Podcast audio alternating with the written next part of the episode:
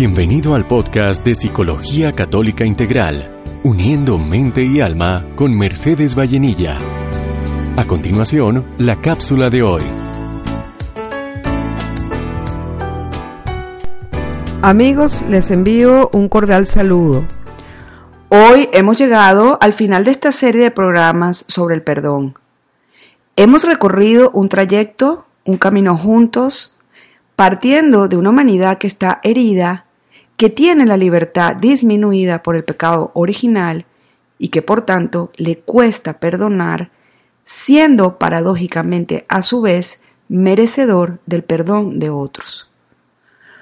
Hemos recorrido un camino dentro de los procesos más íntimos de nuestra mente para comprender qué sucede en ella que no nos permite perdonar, a veces queriendo perdonar. Hemos comprendido que el perdón es una decisión de la inteligencia que la voluntad lleva a término y que si nosotros no colaboramos con nuestra razón, no podremos entonces perdonar, porque ella sostendrá y mantendrá en el tiempo el sentimiento negativo que se ha originado de forma natural ante la ofensa, pero que al sostenerlo se fortalecerá en el tiempo robando toda la capacidad que tengamos para perdonar y para amar. Vimos que la persona que se monta en su lugar y se aferra a su postura de no querer perdonar es porque cree que si lo hace estará disculpando al ofensor. Y así entonces lo liberará de la deuda y del castigo que se merece. Es como si dijera, si lo perdono, olvidaré el mal que hizo y al hacerlo, lo liberaré de la consecuencia que se merece. Pero hoy sabemos que esto no es así. Después de haber hecho todo este recorrido a lo largo de estas nueve cápsulas anteriores, llegamos al culmen final, y es que después de haber colaborado nosotros gestionando la parte humana el perdón es finalmente una gracia que Dios concede al alma de quien lo pide con humildad. Amigos, nada de lo humano funcionará si no nos abrimos a pedirle a Dios la gracia de poder perdonar.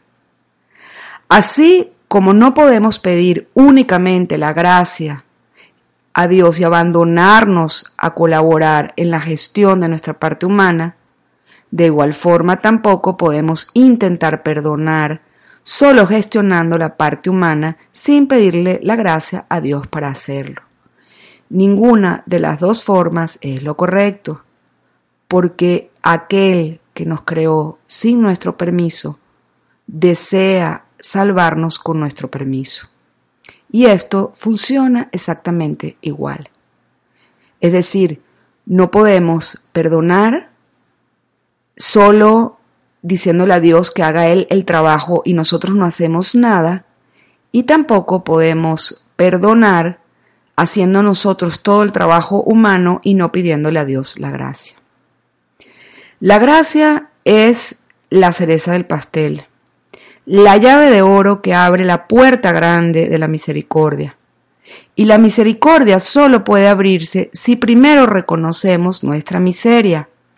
Y con miseria me estoy refiriendo a nuestro propio pecado, a nuestras propias limitaciones, a nuestras propias ofensas. Al hacerlo, entonces es que puede entrar esa gracia a purificar, limpiar y lavar todo el interior y allí es cuando podremos reconocer que somos pecadores y por ende que necesitamos perdonar de la misma manera como Dios nos ha perdonado. Al negarnos a perdonar, el corazón se cierra, se pone duro y se hace impermeable al amor misericordioso de Dios. Es como si las gotas cayeran, pero no moja la tela, porque tiene una coraza que ha endurecido el propio corazón. Dios, al respetar nuestra libertad, ha condicionado el perdón a esta libre apertura de parte nuestra para recibir su ayuda. Y esa apertura se debe demostrar primero con Dios por medio de un pequeño acto libre, donde exprese el deseo de perdonar a quien me ha ofendido, no solo de una vez, sino quizás por años. Y este pequeño acto de querer y desear perdonar ya nos abre a recibir la gracia de Dios. Como mencioné en cápsulas pasadas, esto no quiere decir que me siga exponiendo al maltrato, al abuso, al rechazo, a la violencia, a las infidelidades. Lo que quiere decir es que necesito expresar por medio de un acto a Dios para que su misericordia entre en nosotros, habiendo hecho todo lo que he descrito en estas cápsulas, todo lo humanamente necesario. Cuando Pedro le preguntó al Señor si había que perdonar hasta siete veces, él le contestó hasta setenta veces siete, indicando con esto que el perdón no tiene límites, porque basándonos en el perdón de Dios, su perdón es infinito. Jesús no solo nos enseñó cómo perdonar, sino que nos dejó muestras de haberlo hecho. Mientras los escribas y fariseos acusaban a una mujer sorprendida en adulterio, Jesús la perdona y le aconseja que no pecara más. Cuando le llevan al paralítico en una camilla para que lo cure, antes le perdonó sus pecados. Cuando Pedro lo niega tres veces, a pesar de habérselo advertido, Jesús, con su mirada de amor, lo hace reaccionar. Y no solo le otorga el perdón por haberlo negado, sino que le regresa otras tres veces su confianza. Acto donde el Señor le expresa que a pesar de todo lo que él había hecho, él seguía confiando en él, lo seguía amando, seguía siéndole elegido para llevar a cabo sus planes de salvación en él y en otros. Porque el Señor acoge la miseria, la miseria de Pedro cuando Pedro muestra arrepentimiento.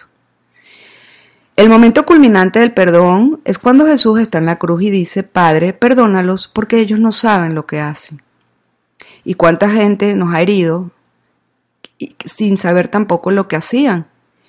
Y tampoco debemos interpretar esto de manera literal, porque podemos decir, pero hay gente que sí sabe lo que estaba haciendo. Necesitamos partir del principio de que quizás por una libertad más usada o también por heridas que existen en las otras personas, no lo ven de la manera como podemos verlo nosotros. Hay una desproporción de enormes magnitudes entre el perdón humano y el perdón divino. Por eso, por lo incapaces que somos, con mayor razón, al ver esa enorme desproporción de cómo Dios nos perdona y lo, que, lo mucho que nos cuesta a nosotros perdonar, necesitamos trabajarnos en el plano humano para poder colaborar con ese perdón. Pero sobre todas las cosas necesitamos pedirle a Dios la gracia de poder perdonar, porque su gracia y su amor es lo que nos ayudará a superar esa enorme desproporción.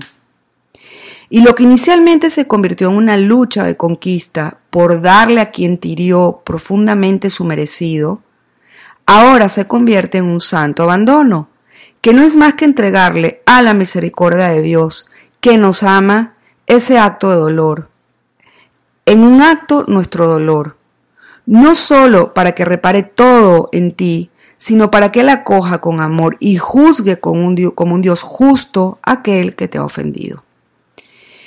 En el santo abandono entregamos esa voluntad de sentir y creer que debemos de sostener el resentimiento en el interior para castigar al culpable, se lo entregamos a Dios. Le pasamos la llave y le decimos, Señor, tú que lo juzgas todo, Tú que ves todos los corazones de la gente, estás más capacitado para juzgar esta realidad que yo.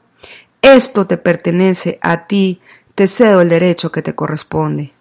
Y haciendo este acto nos abandonamos sin reservas a los paternales cuidados de Dios.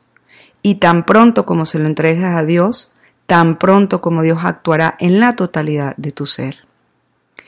Esto me recuerda al caso de un niño que fue arrastrado por un cocodrilo en una laguna enfrente a su casa mientras su mamá estaba en la cocina.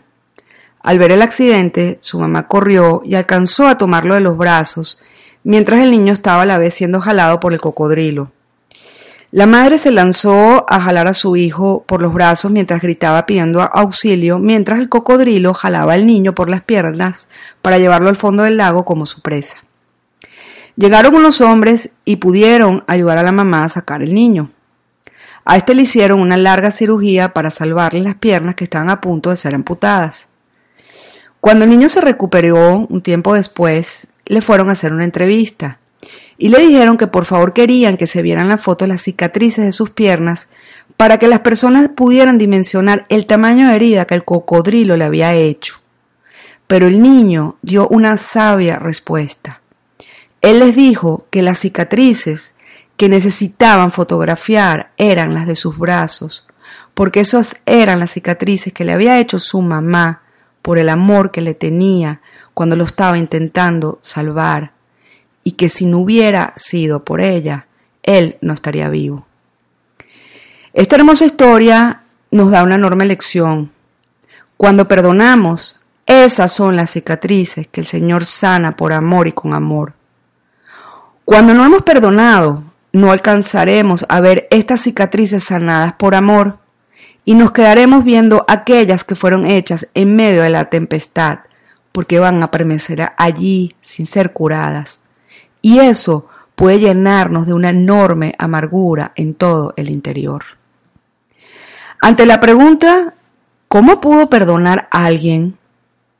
La respuesta es que es una gracia que Dios da a los bautizados, incluso aunque conscientemente quizás nos haya perdido, pedido una forma expresa.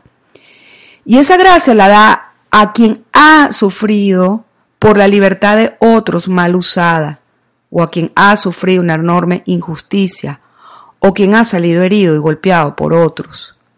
Pero como Dios todo lo ve, Él saldrá siempre a nuestro encuentro para darnos la gracia, para continuar esa gracia que necesitamos tener en el corazón y la única condición es tener un corazón abierto para recibirla. La semana pasada publiqué en las redes el caso de un joven que me conmovió profundamente su historia cuando lo conocí. Al enterarme de su historia, la historia de Ricky, cuyo nombre completo es Ricardo Ignacio Valdés Moreno, y que me ha dado la autorización expresa de contarla, él perdió a toda su familia un 15 de marzo del 2015, cuando apenas tenía 14 años de edad. En ese accidente murieron su padre Ricardo, de apenas 50 años, su madre María Magdalena, que no es casualidad que haya tenido ese nombre, de 49 años, su hermana Denise, de 19 años, y su hermana Azalea Larisa, de 16 años. Sus padres murieron en el mismo lugar del accidente, su hermana Denise un poco más tarde y Larisa al día siguiente. Él, Ricky, el más pequeño de la casa, fue el único que sobrevivió al accidente. Sonar en esta historia tan dramática y dolorosa, pero a la vez tan profunda, solo puedo afirmar que el perdón es una gracia de Dios, porque no encuentro explicación humana, porque no existe poder y mente humana que pueda perdonar al chofer que se llevó un día a toda tu familia, diciendo, quiero decirle al chofer que esté tranquilo, pues ya lo he perdonado. Decir esto a tan corta edad es solo una muestra fehaciente que Dios otorga la gracia a las almas buenas, que tienen por su bondad el corazón abierta, abierto a recibirla. Y aquí no importa que tanto se tienen dudas o no que tanto hay un torbellino de sentimientos en el interior, que tanto tengo tan claro mis pensamientos, que tanto orden puedo tener en el significado que atribuyo a los hechos de dolor dramáticos y hasta traumáticos en mi vida. No importa qué tanta claridad pueda tener del por qué pasó, si se tiene el corazón abierto aunque la mente no esté tan ordenada, no importa, porque el corazón acoge esa gracia que va a sostener y ayudar a la persona y al alma a perseverar en el camino del perdón. Esa es la única explicación que encuentro de cómo un joven a tan corta edad pudo haber expresado que perdona a esa persona que cometió un error tan garrafal y se llevó a los cuatro miembros de su familia. A todos, amigos, nos tocará tarde o temprano aprender a perdonar, porque el sufrimiento, que es un misterio, es parte esencial de nuestra condición humana. Quien no quiera perdonar no se ha visto en un espejo y no ha reconocido su naturaleza caída. Yo también aprendí a perdonar a aquel que pensé un día que me había desgraciado la vida cuando entré sana a un quirófano para salir enferma. Hoy agradezco a Dios porque Él siempre sale y saldrá a nuestro encuentro para darnos luz, para reparar, para sanar, para ordenar todo lo que se haya roto en nosotros por nuestras debilidades humanas o por las debilidades y los pecados de otros. Amigos, me despido de esta serie de podcasts agradeciéndoles su atención y su perseverancia en un tema tan esencial para todo ser humano que desee vivir en paz y en armonía interior, pero sobre todo que desee vivir en el amor. Amigos, eso es todo por hoy. Soy Mercedes Vallenilla. Recuerda el Salmo 23, el Salmo de la confianza. El Señor es mi pastor, nada me faltará. Dios los bendiga. Visítanos en www.psicologiacatolicaintegral.com. Psicología Católica Integral, sin fines de lucro.